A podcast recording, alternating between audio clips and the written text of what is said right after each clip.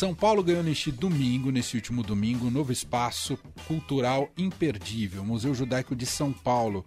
É o primeiro a contar a história do povo judeu na capital paulista. O museu abriu as portas para o público pela primeira vez, né, nesse domingo, como eu disse, após quase 20 anos de planejamento e organização pela própria comunidade. O museu foi instalado na antiga sede da congregação israelita Templo Betel, no bairro da Bela Vista. A gente vai falar um pouquinho mais sobre o museu, sobre esse processo, as exposições que estão lá em cartaz.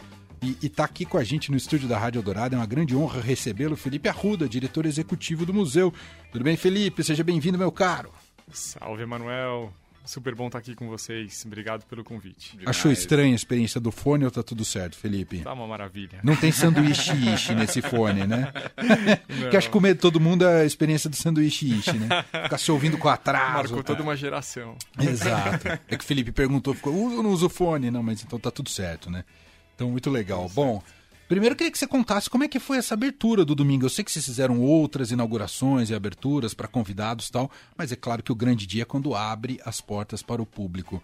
Foi legal no domingo, Felipe? Olha, foi muito emocionante, Manuel. Depois de 20 anos, é, de uma longa jornada de construção desse museu, é, o Museu Judaico de São Paulo abriu as portas no domingo às 10 da manhã. Nós filmamos a entrada da primeira visitante, uma senhora é, vestida que nem a Rainha Elizabeth, assim, para ir ao museu. Tivemos mais de 1.100 visitantes ali, muita gente emocionada, muita gente que teve tem histórias com aquele espaço e que veio se encantar com uma cultura que muitas vezes é pouco conhecida.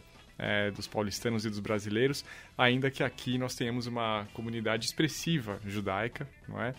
é então o museu está aí para isso, para ser um mergulho na cultura judaica e apresentar as diversas expressões, memórias, histórias, festas, enfim, é, dessa cultura milenar, mas que também está sempre se transformando.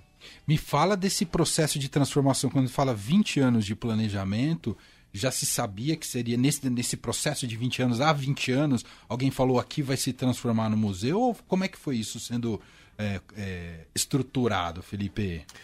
Olha, é um grupo de pessoas da comunidade judaica que se perguntou: bom, todas as capitais é, do mundo têm um museu judaico é, de porte né, relevante, como Berlim, Paris, é, Londres, Nova York, São Francisco e por aí vai.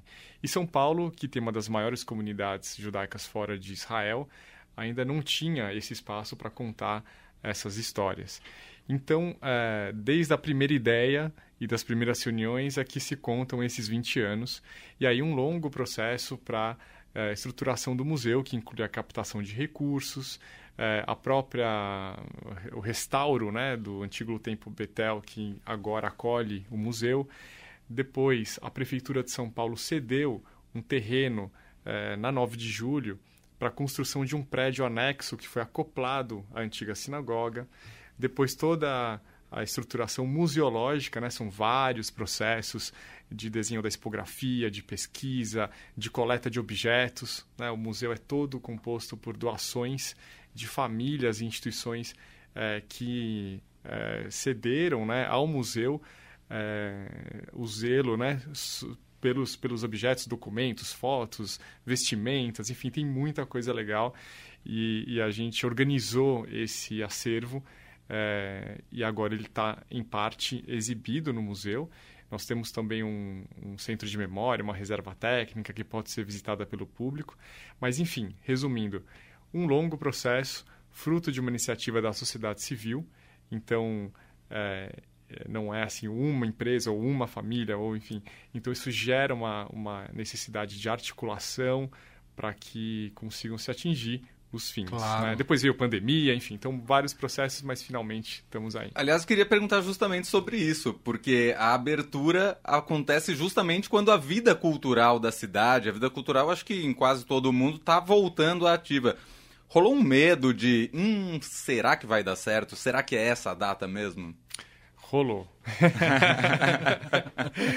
Bom, a gente está vivendo um mundo e um período de incerteza absoluta, né? Quem tem, quem é que sabe alguma coisa hoje em dia, né?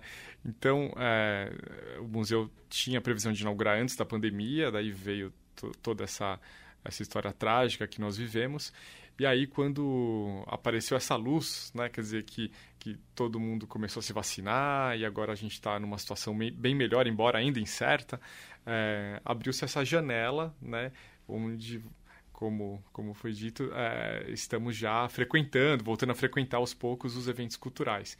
Coincidiu também, ou fizemos coincidir com a festa de Hanukkah, uma festa judaica que se comemora durante oito dias. É, uma, a festa das luzes também, então uma festa, a palavra Hanukkah significa inauguração. Ah, que legal. Então não podia haver momento melhor. Então foi isso. É, achamos que era muito oportuno né, pegar esse final de ano durante Hanukkah, é, nesse momento que as pessoas já estão mais à vontade, nós estamos mais seguros, um pouco mais seguros, para fazer essa abertura. Você não é judeu de família judia, Felipe? Não sou. E como é que está sendo ter sido escolhido pela comunidade judaica para sempre... dirigir o museu? Ah. Sempre digo o seguinte, mano, eu avisei, eu avisei.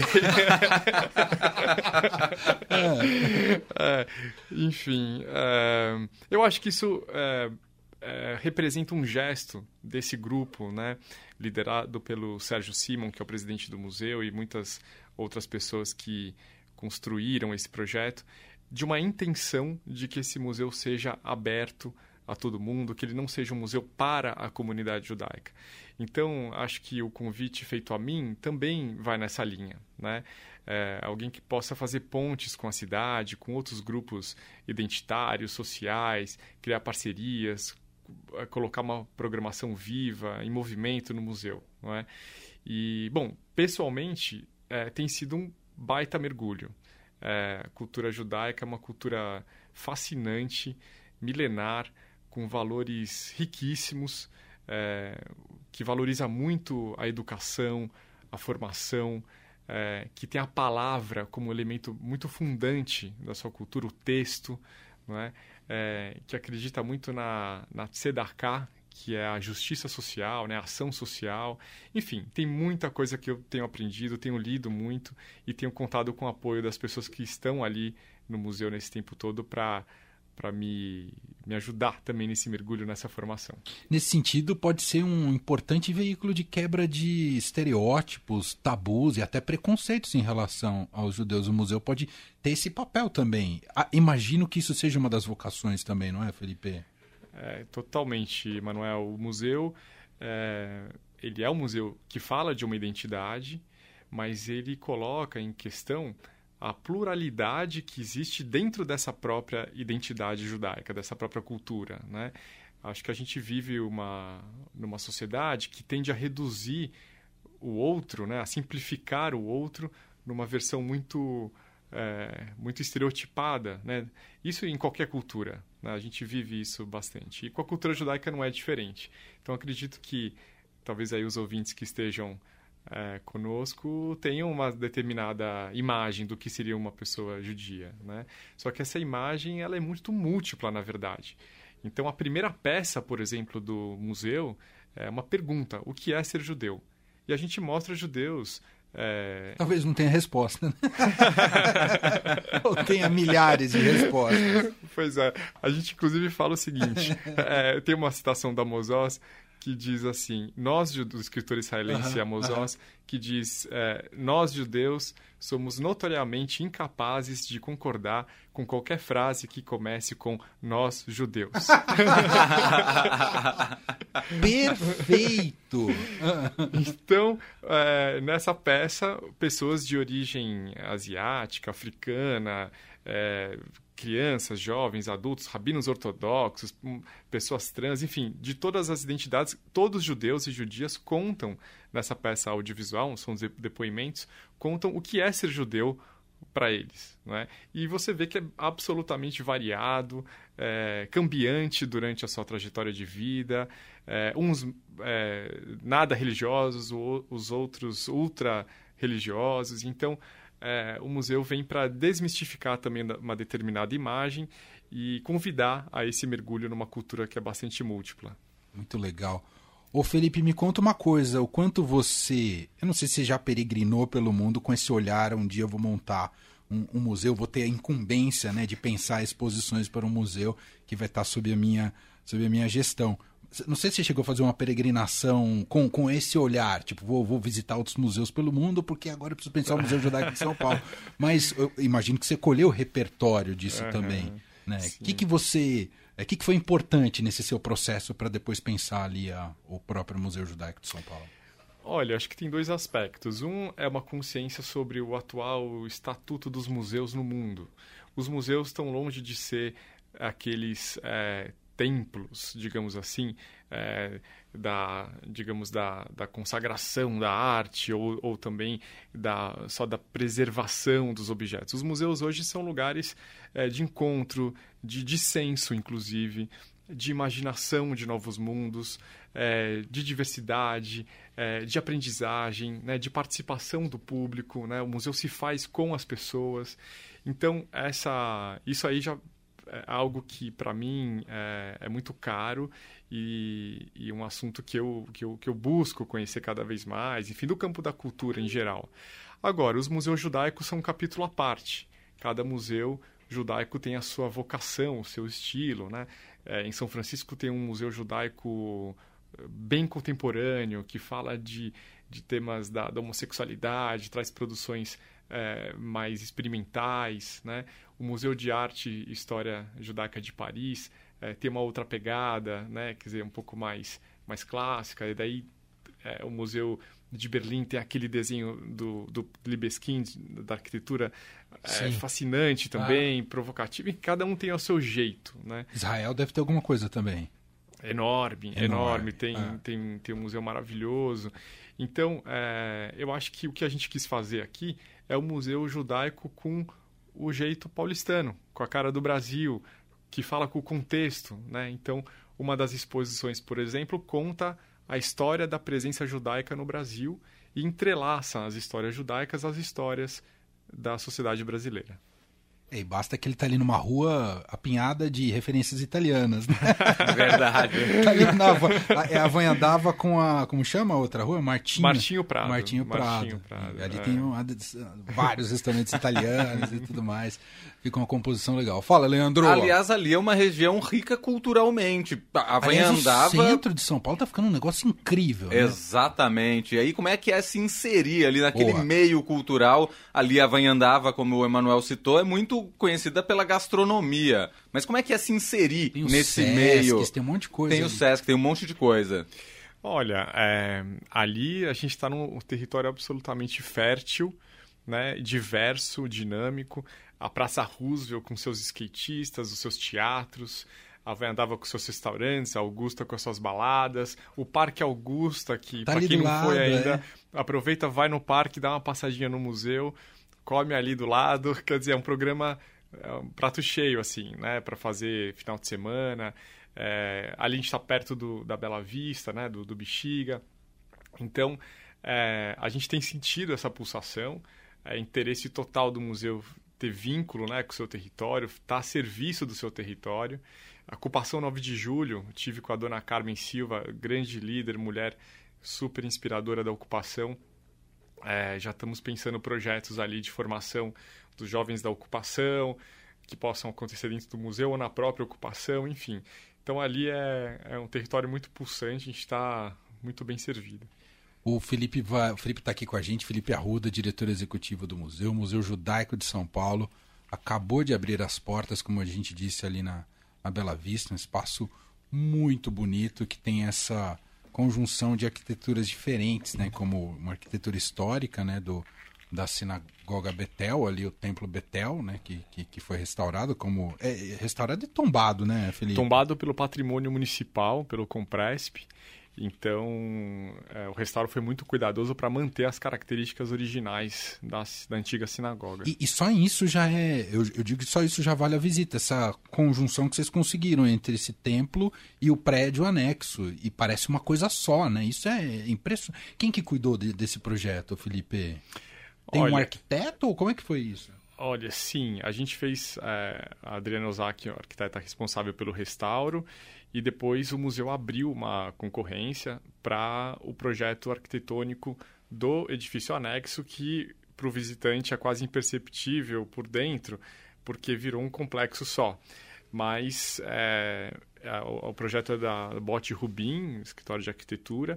E uma coisa muito interessante, Manuel, é essa fachada de vidro é, desse projeto novo que olha para a cidade, quer dizer, permite ao museu é, ver e ser visto pela cidade. É uma baita fachada de vidro, assim. Então, a todo momento que você transita pelo museu, você está em contato com a 9 de julho, com aquela escadaria que, que, que sai do viaduto e desce. É, então, tem essa, esse dentro e fora muito presente. Boa. Felipe, queria que você contasse para a gente sobre as exposições, com o que, que vocês abriram uh, o Museu Judaico de São Paulo, que eu sei que tem exposições de longa duração e algumas temporárias, que mesclam também essas vocações do museu, né? De ter um olhar claro para o passado, mas também para o presente, não é, Felipe? Sim. É, o museu tem duas exposições permanentes. Uma que fala da vida judaica, ou seja, as tradições, as festas, os valores, os ritos, as comidas, as músicas, enfim, tudo aquilo que compõe o, o, digamos, o dia a dia da cultura judaica, os rituais ligados ao nascimento, ao casamento, à morte, enfim. Né? Então, essa é uma exposição. A outra exposição permanente trata dos 500 anos da presença judaica no Brasil. Começa desde lá das caravelas, quando Pedro Álvares Cabral chegou, já tinham judeus é, é, nas caravelas, é, período colonial todo. No Império, a gente mostra, por exemplo, uma, um dos itens raros ali, é uma Torá de Dom Pedro II. É, Dom Pedro é, é, era um tradutor, era um poliglota, tradutor do hebraico, traduziu trechos da, da Torá. Nossa, ele sabia o hebraico, Felipe? Pois é. cara, impressionante. Capítulos como esse que a gente nem imagina, né? E essa Torá estava é, no Museu Nacional, está no Museu Nacional, foi salva do incêndio, graças a Deus. E nós fizemos uma cópia facsímile bem fiel, está lá exposta no museu. Depois o período da República, era Vargas, é, o Holocausto. A gente mostra, por exemplo, o Brasil teve a maior célula do partido nazista fora da Alemanha, nossa, não sabia disso, Felipe. É, terrível. E a gente vê os, as reverberações disso hoje, né? Da, enfim, é, dessa ascensão da extrema-direita, enfim, tem, tem a ver também nas origens com esse movimento, né? E então tem uma parte ali sobre o Holocausto também que fala, enfim, que mostra, é bem impactante, né? Mas que a gente fez questão de manter para que eh, seja um capítulo sempre lembrado e que nos ajude enquanto sociedade a nunca mais Super. repetir algo É muito tocante essa parte da visita do hum, museu. É, é, realmente eu sempre me emociono, não tenho nenhuma história familiar ligada a isso, mas sempre que eu estou lá, por mais que já tenha visto várias vezes, eu sempre me emociono. E, então essa exposição é também permanente, né? E aí nós temos dois espaços de exposições temporárias. É, nessa largada, um deles trata da história da Inquisição Portuguesa, que atuou aqui no Brasil é, e que terminou apenas há 200 anos atrás. Você acredita? É dos, 1821 é, foi quando o Tribunal do Santo Ofício, a instituição portuguesa que comandava a Inquisição, parou de perseguir. Nossa, é, então é, queimou o, muita gente, é isso. É, os autos ah. de fé, enfim, perseguiu, é, condenou, executou muita gente por 300 anos. Só que a gente busca mostrar, mostrar também a história da resistência desse uhum. do povo judeu, né? Como uhum. mantiveram suas crenças, suas práticas, porque nenhum povo vive só subjugado, todo povo tem agência também, né? E é importante a gente contar a história dos, digamos assim, dos vencidos, né? Daqueles que foram alvo de opressão. Então, nós fazemos isso na, num desses espaços.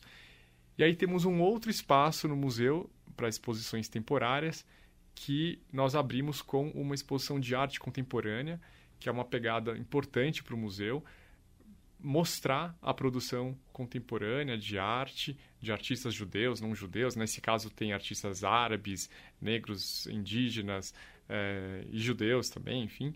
É, é uma exposição chamada Da Letra à Palavra, que reúne a produção de 32 artistas contemporâneos de primeira linha no, no, no Brasil, é, e que tem na sua produção poética alguma relação com o texto, uma investigação sobre a palavra ou entre a palavra e a imagem.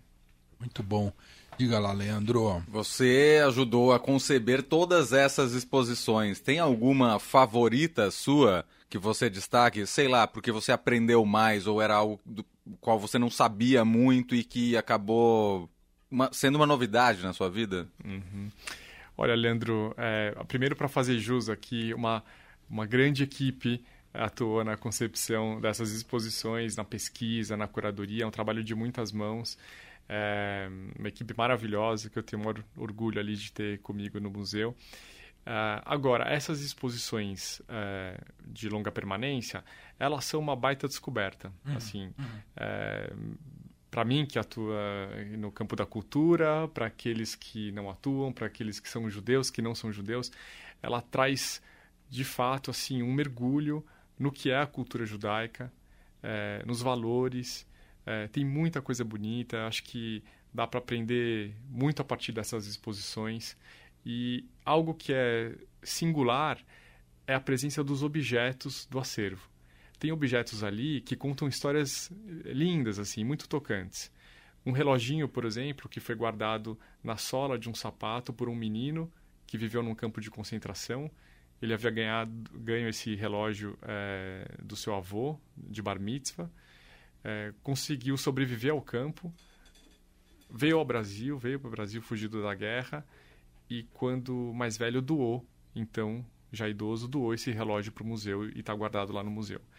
Então, às vezes nem tanto pelo valor é, do objeto em si, mas pelas histórias que ele traz Sim. consigo, ou um diário de uma menina de 14 anos alemã que passou a ser, é, enfim, passou a, a, escrever sobre o sumiço dos seus amigos, né, que haviam sido perseguidos e executados. É, até que ela própria para de escrever porque foi é, pega pelo, pelo, pelos nazistas, enviada a um campo de concentração. E o tio dela descobre esse diário na casa dela. É, e também esse diário chega ao Brasil e é doado ao museu e está lá exposto. Uau, impressionante. Ô Felipe, vamos falar um pouquinho de, do, do, da sustentabilidade do museu, porque como se disse, é uma, isso foi fundamental né, nessa articulação da própria comunidade para que ele nascesse e agora está com as portas abertas, ah, mas isso precisa ter uma sustentabilidade ao longo, ao longo do tempo. Quais são as vantagens e desafios?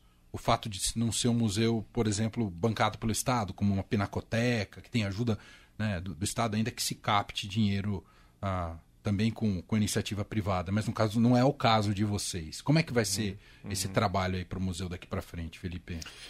Olha, o museu é fruto de uma iniciativa independente, digamos assim, de sociedade civil, né? É, e depende de patrocínios, de doações. Então, nesses 20 anos, é, a gente contou com muita gente disposta a apoiar. É, isso foi bastante interessante. Pessoas da comunidade é, e fora dela. Né? Pessoas físicas e jurídicas. Né? Físicas né? e jurídicas. Várias empresas, famílias, pessoas, é, indivíduos que que se mobilizaram pela causa. E assim vai ser o dia a dia do museu. E nesse momento em que a gente vive uma descrença em relação à cultura, né, as políticas culturais estão atacadas, estão é, desvalorizadas, a gente é, é, tem um desafio pela frente. Né? Contamos muito com, com a ajuda de todos, mas estamos firmes, enfim, o museu é, é também uma, de alguma forma, um ato de, de resiliência e de resistência, né? A Total. Gente, nesse momento. Mas é isso, assim, é, é, aqui no Brasil a gente também, acho que isso mostra de alguma forma como que a sociedade civil também é capaz de alguma, de alguma forma de se mobilizar e colocar de pé um projeto importante como esse. E até pegando esse gancho, queria que você explicasse o porquê do preço sugestivo de entrada no museu, Felipe. Uhum. Olha, é, a gente quer que o público participe da vida do museu, né?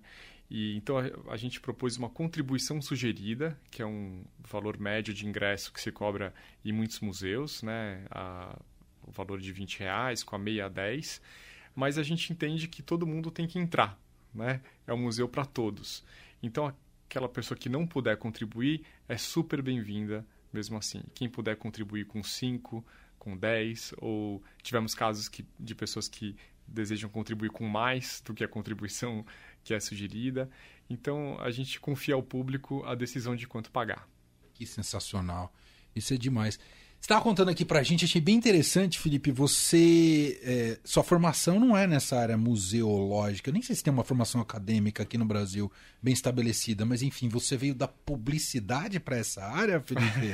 Como é que foi essa trajetória? Vidas é. passadas. Você fazer umas propagandas artísticas muito bonitas e falou, não quero. É, eu vim da comunicação, atuei é. em, em agência no início, mas eu sempre me encantei muito com o campo da cultura, nas suas várias manifestações. Então, trabalhei com música, com literatura, com festivais, com, com artes visuais. É, eu acho que a cultura é um campo fenomenal, fascinante, é o que compõe a nossa subjetividade né, enquanto pessoas.